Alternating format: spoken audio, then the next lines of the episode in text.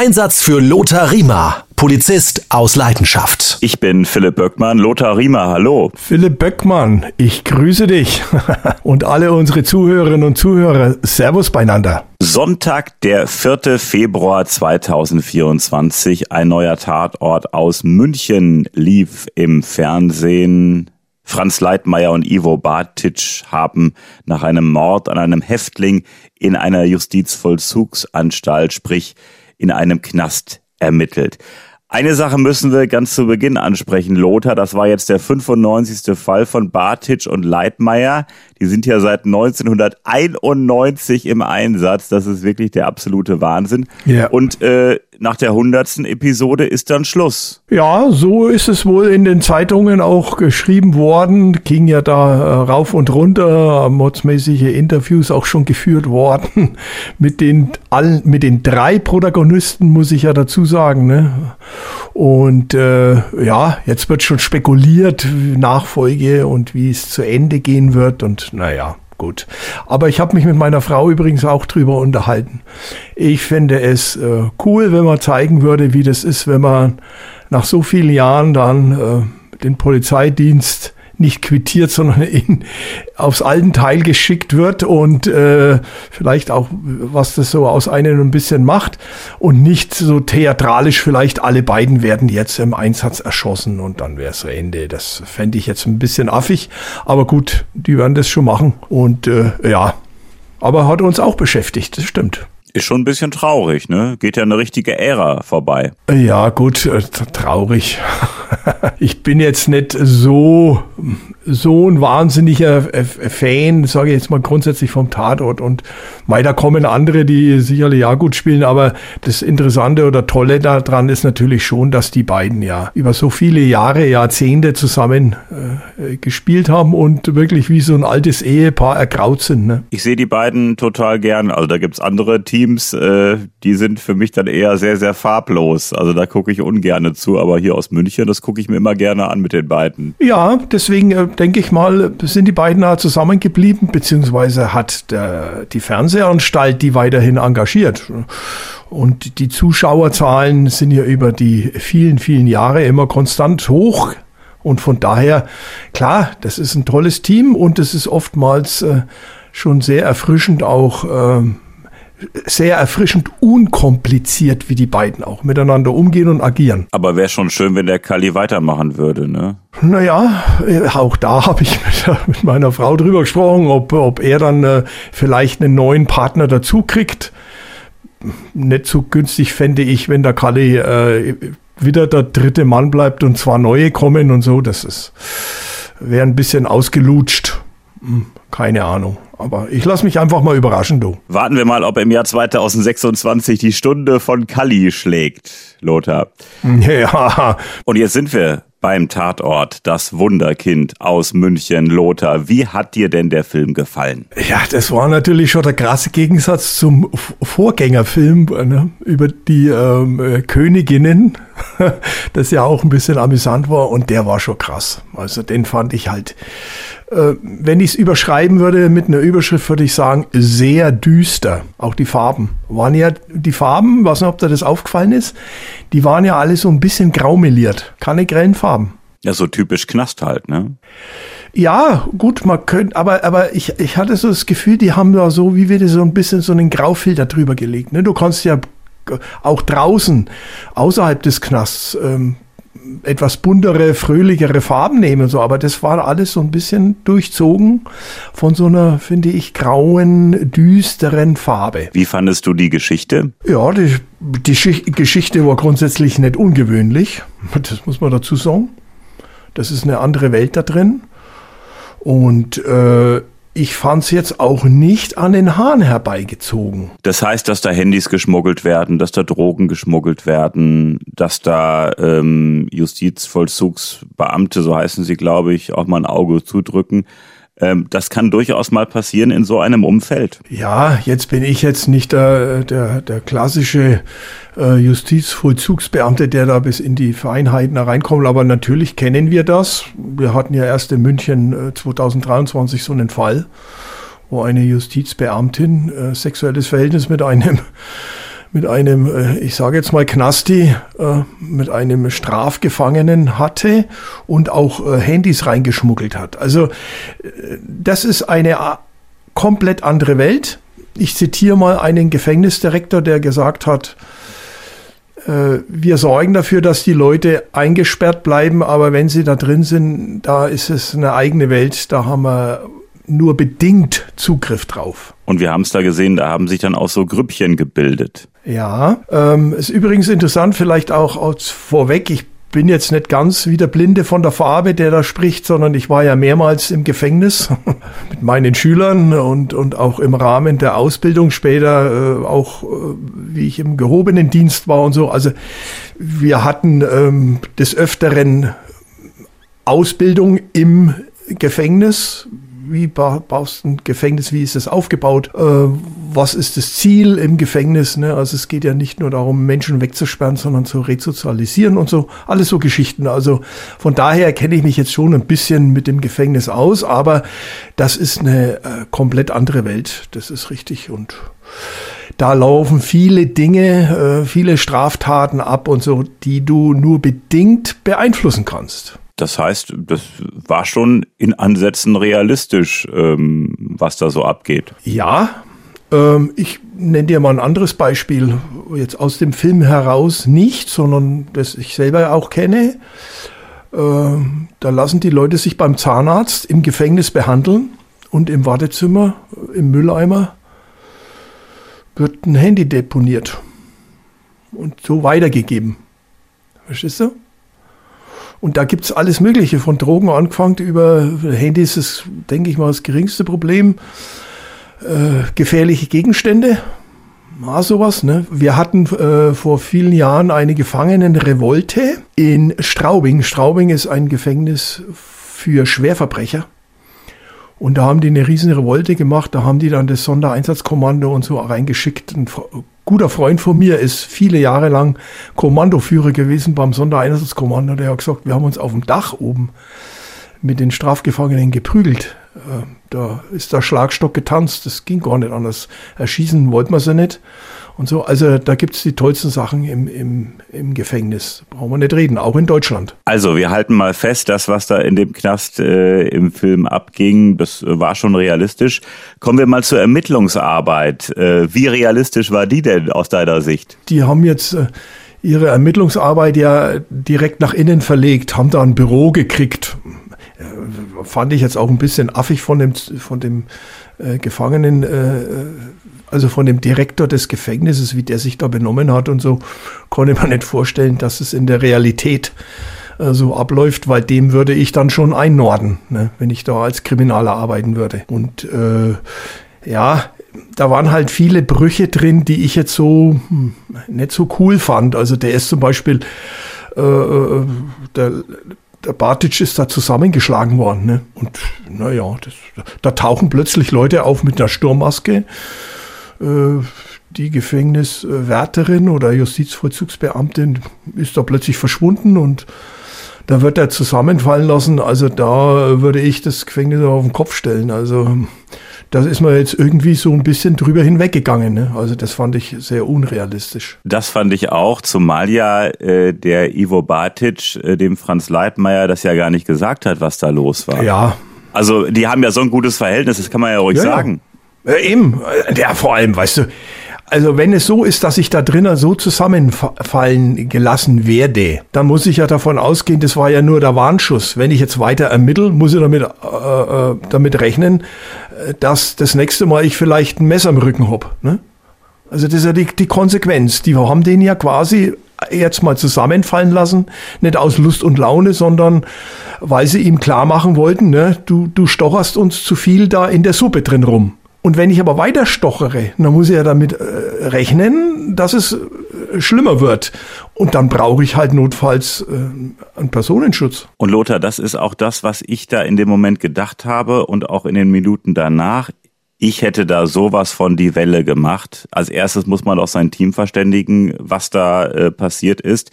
Und ich hätte den äh, Chef von dem Gefängnis erstmal auf links gezogen. Ja, total. Also das fand ich dramaturgisch Das, das kann man so machen, aber dann, wenn man A sagt, muss man eben auch B sagen. Also wenn man dramaturgisch der Meinung ist, wir, wir setzen jetzt mal die äh, Gefangenen auf den Polizisten an, dann muss ich auf der anderen Seite aber auch die Konsequenz zeigen, äh, dass da natürlich massiv Personal aufgefahren wird. Ne? Und da wird ermittelt. Notfalls äh, wird die Bekleidung, jetzt gehen wir mal ins Kriminalistische, ne? Da, da, wird die Bekleidung vom Kollegen sichergestellt und da wird ein Abrieb gemacht, äh, DNA-Spuren etc. Aber ich will doch wissen, wer mich da hat zusammenfallen lassen. Das kann ja wohl nicht sein. Die sind da zur Tagesordnung übergegangen. Und ich frage mich immer noch, was war denn die Intention von Ivo Bartic, dass er seinem Team das nicht gesagt hat? Also das äh, erschließt sich mir nicht so hundertprozentig. Ja, nochmal Philipp, ich, ich, ich konnte nicht in den Regisseur beziehungsweise in den, der das Drehbuch schreibt, hinein schauen ins Gehirn, warum der das so gemacht hat. Ich, ich denke mal, die haben A gesagt, aber eben nicht B. Und dann sagt man sich, na ja, der Zuschauer, ja, der wird schon nicht so, hm, das muss er halt jetzt mal hinnehmen. Ist halt so. Wie fandest du denn äh, die Geschichte äh, mit Bezug auf das Wunderkind, so heißt ja dieser Tatort, das Wunderkind, äh, der Vater ist im Knast, kommt raus und die Pflegefamilie möchte das Kind nicht abgeben. Ja, da habe ich mir ja äh, intensiv mit meiner Frau drüber unterhalten, weil es geht ja da um Pflegschaften und äh, aber letztendlich war es ja so, ich weiß nicht, ob das so alles angekommen ist, auch beim Zuschauer. Ähm, also die Mutter des Kindes, der wurde ja das Säugerecht entzogen oder war die vielleicht auch mittlerweile schon verstorben? Das kann ich jetzt gar nicht mehr so nachvollziehen. Jedenfalls hatte wohl er das Säugerecht. Und bis er aus dem Gefängnis rauskommt, hatte Säugerecht eben diese Pflegefamilie. Aber es ist so, so schmerzlich das sein mag, er kommt aus dem Gefängnis raus und hat das Kind. Dass das natürlich oftmals nicht gleich am ersten Tag so abläuft und, und so wie das dann so gezeigt worden ist, war sicherlich etwas überspitzt. Aber grundsätzlich steht ihm ja das Kind zu. Er ist der Vater. Aber trotzdem äh, bedrückend, also dass das Kind das aus so einer ja, äh, gut betuchten Familie rausgerissen wird und dann mit Klavier und allem. Und das ist natürlich für das Kind erstmal eine Riesenumstellung gewesen. Ja, natürlich. Und äh, wenn, wenn ich heute mein Kind so liebe, wie er das getan hat, dann hätte ich halt gesagt, okay, wisst ihr was? Wir versuchen doch jetzt mal einen Kompromiss zu machen. Äh, ich, ich weiß, ich habe Bockmist gebaut, ich versuche mich jetzt zu resozialisieren äh, ich habe auch eine kleine Wohnung und so weiter. Was haltet ihr denn davon? Das Kind ist die Woche über bei euch, kann auch gerne, das ist ja toll, dass er da Klavier spielt und so. Aber äh, lasst doch am Wochenende mich mal mit meinem Kind zusammen sein und dass wir anfangen, uns mit aneinander zu gewöhnen. So, so hätte ich das jetzt gemacht. Aber und, und sicherlich viele andere Menschen auch. Bin ja da nicht äh, Besonderheit. Aber das hat halt dramaturgisch nicht reingepasst. Und deswegen haben sie es so gemacht. Aber äh, da hätte natürlich auch das Jugendamt mit einbezogen werden müssen. Das war vollkommen außen vor. Aber das bringst in 90 Minuten alle alles nicht rein. Das ist ja klar. Ne? Und das Kind war ja auch in einem Alter, wo man schon mal fragen kann, zu wem möchtest du denn gehen? Und dann muss man halt dementsprechend da mal versuchen, einen Kompromiss zu finden, ne? Oder so. Aber klar, nochmal, das ist überspitzt dargestellt worden und das gehört halt jetzt so zu dem Film. Für mich persönlich war es zeitweise ein bisschen verwirrend. Für mich waren das zu viele Leute, die da irgendwas miteinander zu tun haben im Knast, wer mit wem und wer hat was gemacht und hin und her. Ähm, also für mich war es ein bisschen zu kompliziert. Ich weiß nicht, wie du es gesehen hast. Ach, lieber Philipp, das beruhigt mich ungemein. Weil mir ging es genauso. Ich habe mir gedacht, ja, heidanei, so viele Erzählstränge, verschiedene, da bist du echt überfordert. Also die haben den Film eigentlich überladen und äh, das ist das Thema im Gefängnis wäre ja schon genug.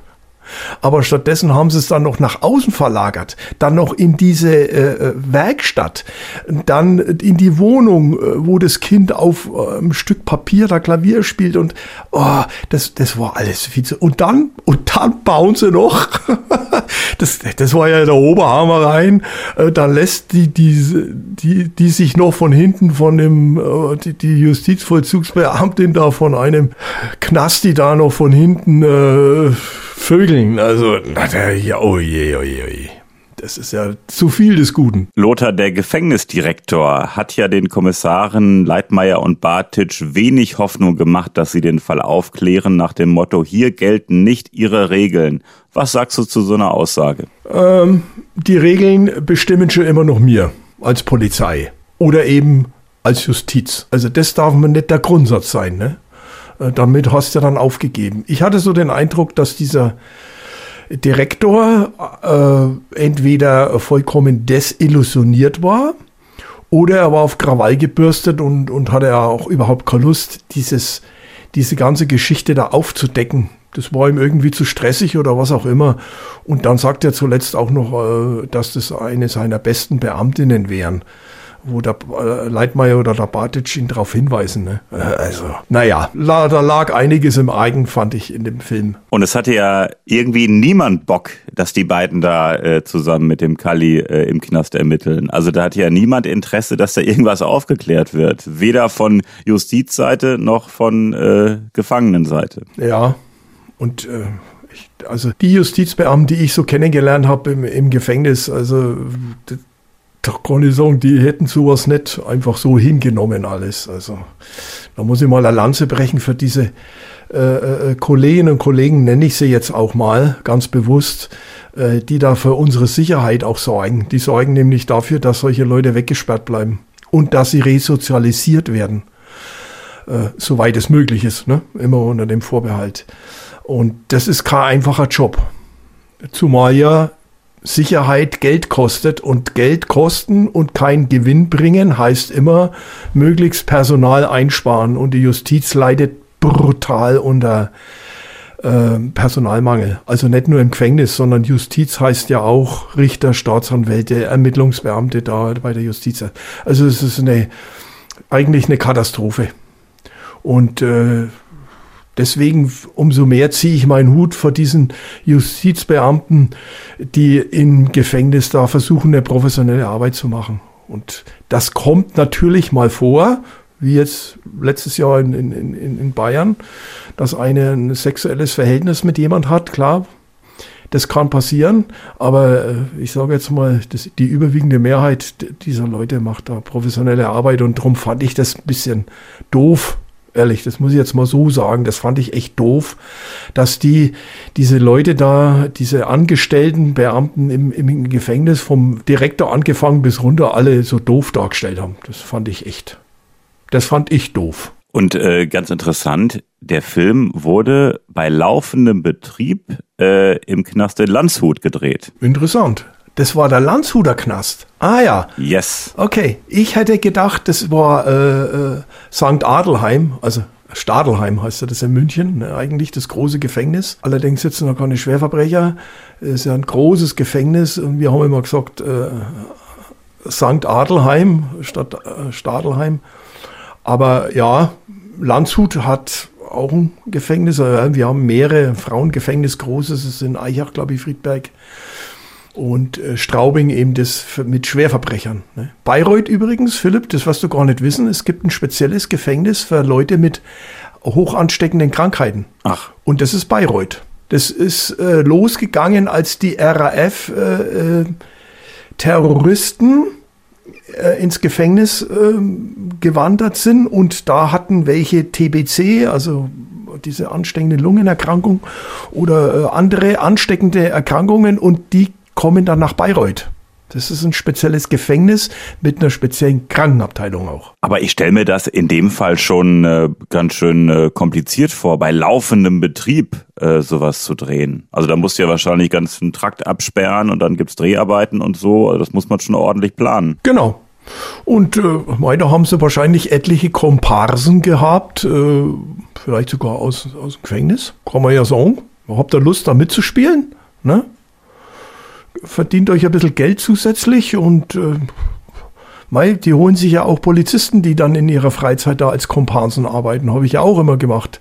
In meinen jungen Jahren da in München beim Tatort mitgespielt oder, oder eben beim Bayer auf Rügen oder was auch immer. Und äh, konnte ich mir gut vorstellen, da muss man halt einen kleinen Trakt so ein bisschen absperren. Aber das ist natürlich schon eine Herausforderung. Im laufenden Betrieb da zu drehen, Respekt, das hat mich jetzt äh, gewundert. Ich hätte gedacht, die hätten die Zellen oder so einfach nachgebaut. Ne? Ich möchte kurz einmal auf Franz Leitmeier zu sprechen kommen. Wir haben in dem Krimi erfahren, dass er äh, unter einem gewalttätigen Vater gelitten hat. Und äh, ja, er hat ja den äh, Herrn, der da aus dem Knast gekommen ist, äh, angepflaumt äh, nach dem Motto, Menschen wie Sie ändern sich nicht. Hm. Äh, der hatte ja was dagegen, dass der äh, Sohn beim Vater ist. Also dienstrechtlich finde ich das völlig daneben. Ja, auch da will ich jetzt nicht den Stab über ihn brechen. Ich kann das gut nachvollziehen, Philipp. Weil wenn du selber in, in so einer Situation involviert bist, weil du das dann so auch nachvollziehen kannst, wir sind ja keine Maschinen, wir sind halt Menschen. Und dieser Fall hat ihn halt persönlich sehr berührt. Und da muss man aufpassen, dass einem die nötige Distanz nicht abhanden kommt. Und das passiert. Das passiert, da nehme ich mich nicht aus. Das ist mir auch ein paar Mal passiert. Da war ich einfach zu sehr involviert. Und da ist die Aufgabe dann deines Partners, Partnerin, zu sagen, hör mal, äh, du hast da nicht die nötige Distanz, geh mal ein bisschen runter vom Gas. Äh, ich merke schon, das belastet dich. Ne? Kann ich gut nachvollziehen. Das ist übrigens nicht so äh, von der Hand zu weisen. Und das fand ich auch gut. Ob das dann gut war, dienstrechtlich oder was. Aber ich finde gut, dass man sowas auch mal zeigt, weil wir Polizisten werden mit so einem Elend oft konfrontiert und manche Dinge berühren einem eben mehr wie andere. Ich kann mir das in diesem Krimi vorstellen, was für ein Gefühl das gewesen sein muss für Bartic und Leitmeier. Du willst ermitteln und dir werden von allen Seiten Steine in den Weg gelegt. Das kann einen doch ja äh, nicht glücklich machen. Im Gegenteil, das das macht einen doch wütend. Also das ist doch wirklich eine ganz schön krasse Ermittlungsarbeit, wenn du denkst, von allen Seiten merkst du, die haben überhaupt keinen Bock drauf, dass wir hier ermitteln. Das ist schon ähm, eine Besonderheit in diesem Fall gewesen, weil du hast ja sonst immer eine Seite, die will die Täterin den Täter finden und auf der anderen Seite hast du die, die das auf keinen Fall wollen, weil sie was mit Mord oder was auch immer zu tun haben. Mm, Philipp, auch da muss ich da mal wieder den Zahn ziehen. ja, also in der Regel ermitteln wir immer und haben fast alle gegen uns ich transportiere es mal vom Gefängnis weg in, ins Krankenhaus. Du ermittelst gegen einen Chefarzt wegen sexueller Belästigung oder wegen Veruntreuung von Geldern, Rechnungen ausgestellt, Privatrechnungen, die nicht stimmen oder wie auch immer. Und da hast du das ganze Krankenhaus gegen dich. Also das und das kannst du auf viele Bereiche beziehen, äh, Philipp. Das, die Opfer sind vielleicht die einzigen, aber auch nicht immer, die auf deiner Seite sind. Ich sag nicht immer, weil wenn du in einem Clan ermittelst, wo zwei Gangs gegeneinander, da will keiner irgendwas, das ermittelt wird von der Polizei, die wollen das untereinander ausmachen. Also du hast es oft genug. Also damit müssen wir, sage ich, Polizisten umgehen können und das ist nichts Ungewöhnliches. Du hast in der Regel immer alle gegen dich. Aber ein Knast ist doch eine staatliche Einrichtung und der Staat sollte doch auf der Seite der Polizei sein. Das war hier aber nicht der Fall. Naja, darum sage ich ja, Philipp, das, das war dramaturgisch überspitzt. Das wäre in der Realität natürlich so nicht abgelaufen. Du kannst schon sicherlich mal einen Chef haben, der vertuschen will. Aber den norde ich halt dementsprechend ein. Da, da wende ich mich, da rufe ich halt mal an die vorgesetzte Dienststelle, mache ich mal ein Telefonat oder so Geschichten, das, das kannst du dann schon lösen ich, ich wollte damit nur sagen, äh, dass, dass das für die Polizei nichts Ungewöhnliches ist, dass sie gegen eine geballte Front antritt. Immer auf allen Ebenen. Der Justizminister ist mit Sicherheit auch nicht erfreut, wenn sowas in seinem Gefängnis aufkommt. Aber das ändert ja nichts dran. Ne? Aber was für eine Möglichkeit hätten Bartic und Leitmeier denn äh, gehabt? Äh, ist da ein Staatsanwalt auch zuständig, dem man sagen kann, hier, Kollege ist hier zusammengeschlagen, hier mauern alle, der Gefängnisdirektor hat keine Lust, äh, die ganze Nummer aufzuklären.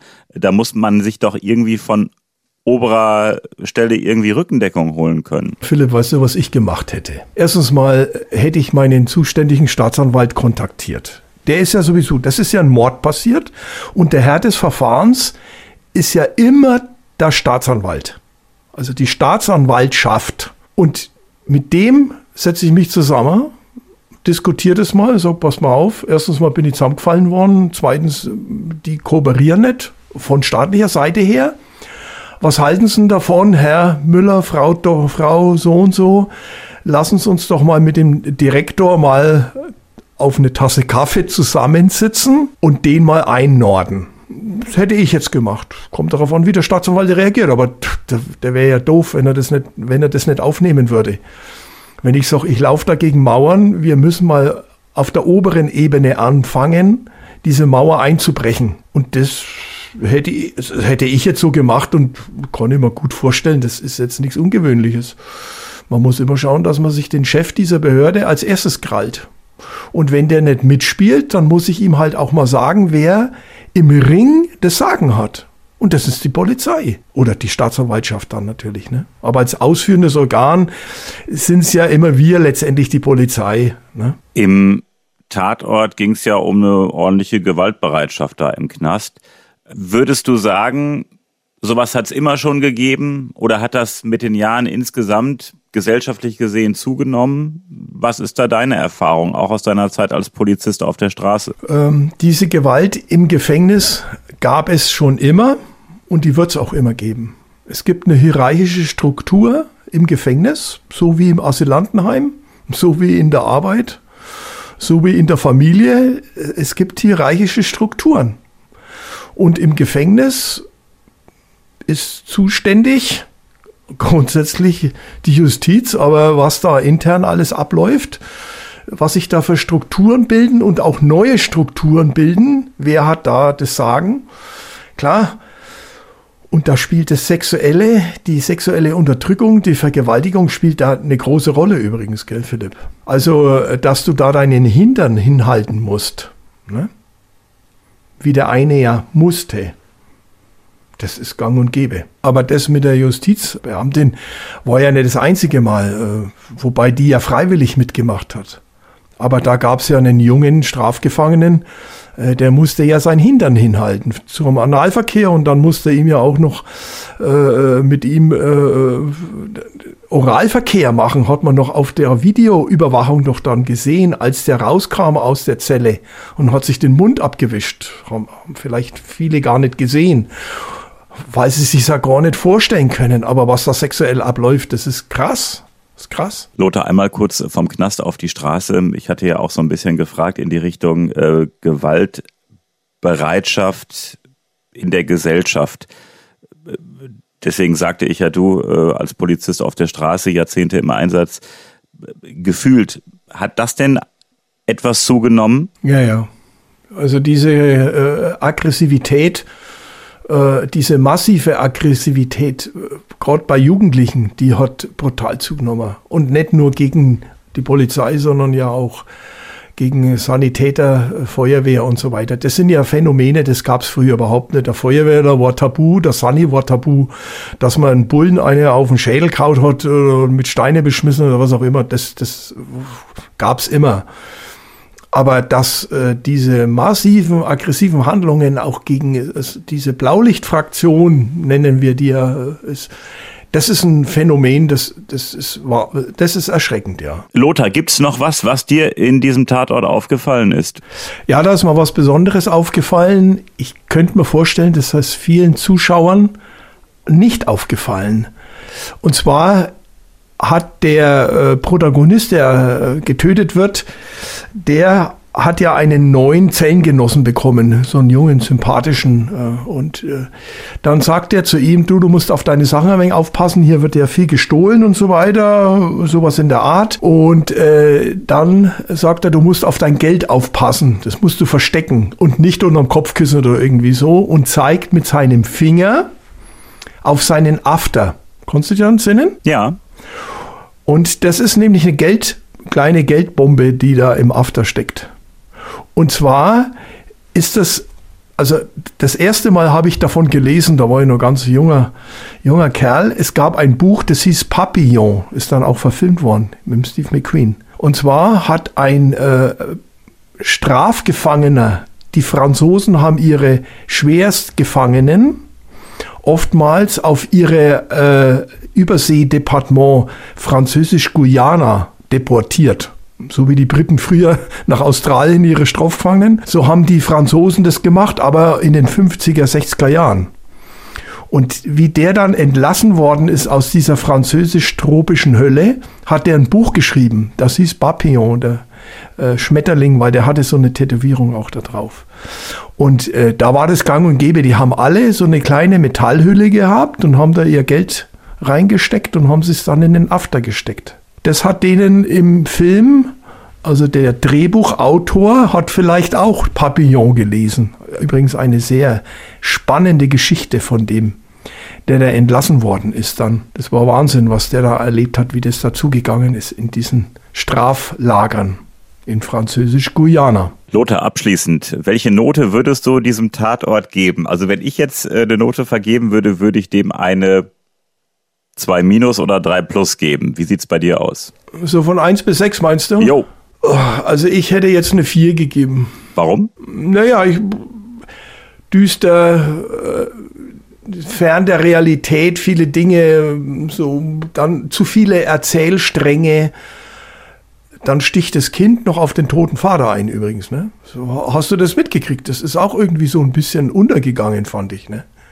Der, der Junge hat ja auf den toten Vater noch eingestochen mehrmals. Weil er so eine Wut auf ihn hatte, dass er äh, ihn da rausgerissen hat aus der anderen Familie, aber was ja rechtlich völlig in Ordnung war. Ja, ähm, ja, haben uns ja schon drüber unterhalten. Hätte man sicherlich anders lösen können, vielleicht auch mit dem Jugendamt anders. Aber das waren mir alles viel zu viele Erzählstränge, die einen äh, ein bisschen überfordert haben. Aber ich stimme dir da wirklich zu, Lothar. Ähm, also ich sehe es auch wie du, fand es insgesamt ein bisschen positiver, weil ich mag einfach Bartic, Leitmeier und Kalli und fand die Szenerie halt super. Ähm, aber ich glaube, da hätte es eine andere Lösung gegeben. Also ich finde auch von heute auf morgen das Kind herauszureißen und sie sehen das Kind nie wieder ähm, man kann ja auch der Pflegefamilie dankbar sein, dass sie sich so toll um das Kind gekümmert hat. Man kann sich ja irgendwie einigen. Genau. Das, so hätte ich das auch gemacht und das hätte man ja auch so anreißen können.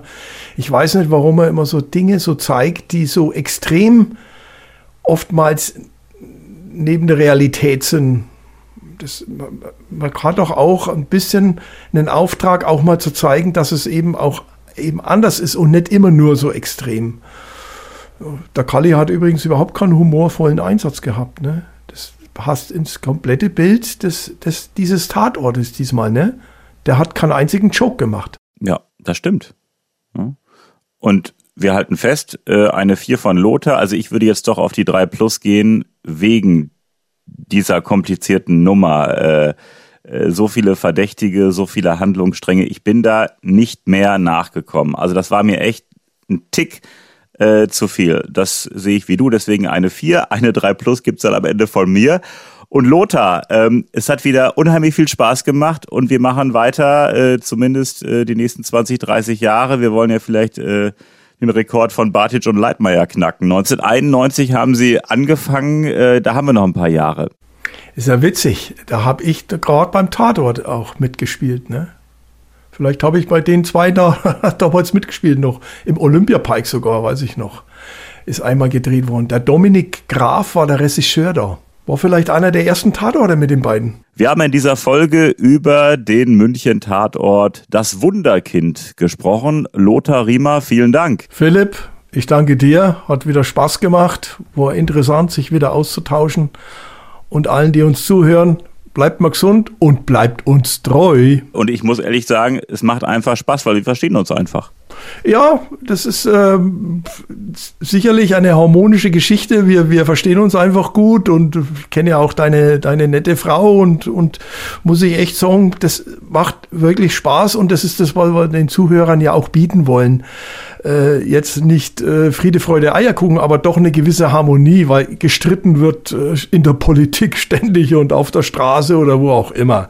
Wir wollen doch die Leute hier unterhalten mit interessanten Themen und, umso mehr schätze ich äh, deine Professionalität da immer und, und du bringst mich dann immer wieder so auf den richtigen Weg, wenn ich mich verliere. Und ich finde es toll, was für ein Fachwissen du hast und was du alles erlebt hast und ich finde einfach, das sind ja alles echte Geschichten und ich finde es toll, was für tolle Einblicke es hier immer wieder gibt. Also ich habe auch total viel von dir gelernt. Freut mich und ich hoffe auch unsere Zuhörer und Zuhörer, wobei wir ja oft äh, Rückmeldungen kriegen und das freut uns auch immer.